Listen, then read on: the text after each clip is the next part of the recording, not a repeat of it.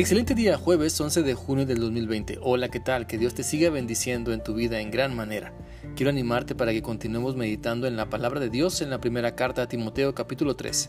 Y recordemos que estamos leyendo los versículos 1 al 2, los cuales dicen así.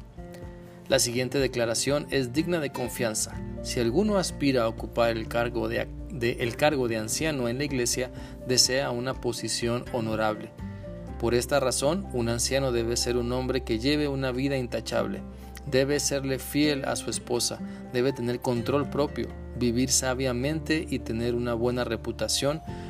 Con agrado debe recibir visitas y huéspedes en su casa y también debe tener la capacidad de enseñar. Seguimos adelante meditando en esta porción de la escritura donde se nos dice, Dios nos dice más bien, y nos muestra la importancia de ajustar todo lo que somos a las convicciones que debemos desarrollar para ser el líder servicial que Él nos ha llamado a ser. Por eso el día de hoy vamos a meditar en nuestra necesidad de aprender a ser hospedadores, compartiendo con las demás personas lo que Dios nos ha dado el pasaje menciona que podemos recibir con agrado a las visitas, que podemos bendecir sus vidas a través del tiempo que están con nosotros, atendiendo sus necesidades tal vez de un techo o de comida o de una compañía que les anime y les dirija a Cristo. Así que es conveniente reflexionar en qué tanta disposición estamos mostrando para hospedar al que tiene necesidad. Somos abiertos para que otras personas conozcan nuestro estilo de vida y nuestra fe y lo que sucede en casa? Es importante aprovechar las oportunidades que Dios nos da para hospedar, tal vez familiares, amigos, hermanos en la fe, eh, personas que necesitan un techo temporal o una cama por algunos días o comida por algún tiempo.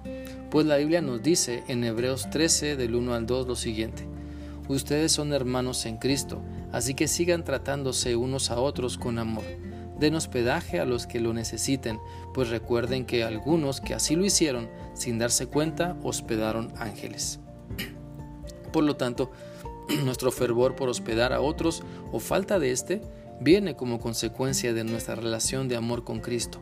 El amor que Dios nos da para mostrar a las personas debe ser con acciones, con confianza en Dios primeramente.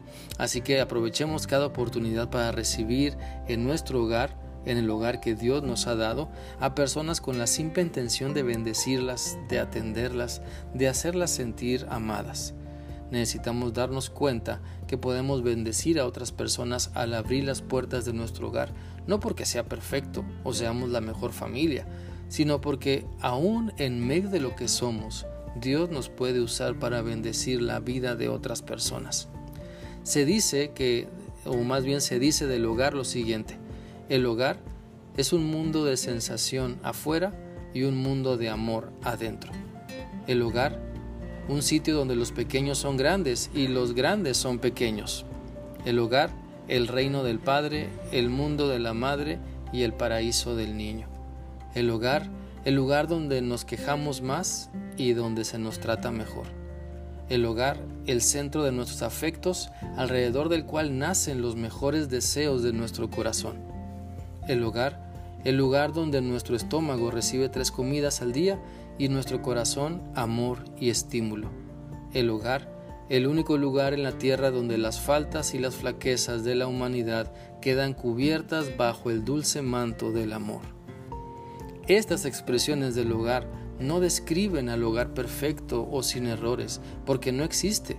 No describen a la familia perfecta, porque tampoco existe pero sí podemos entender que cuando abrimos nuestro hogar para hospedar a otras personas, se pueden llevar un gran pedazo de amor de Dios y de las bendiciones también que Él nos ha dado.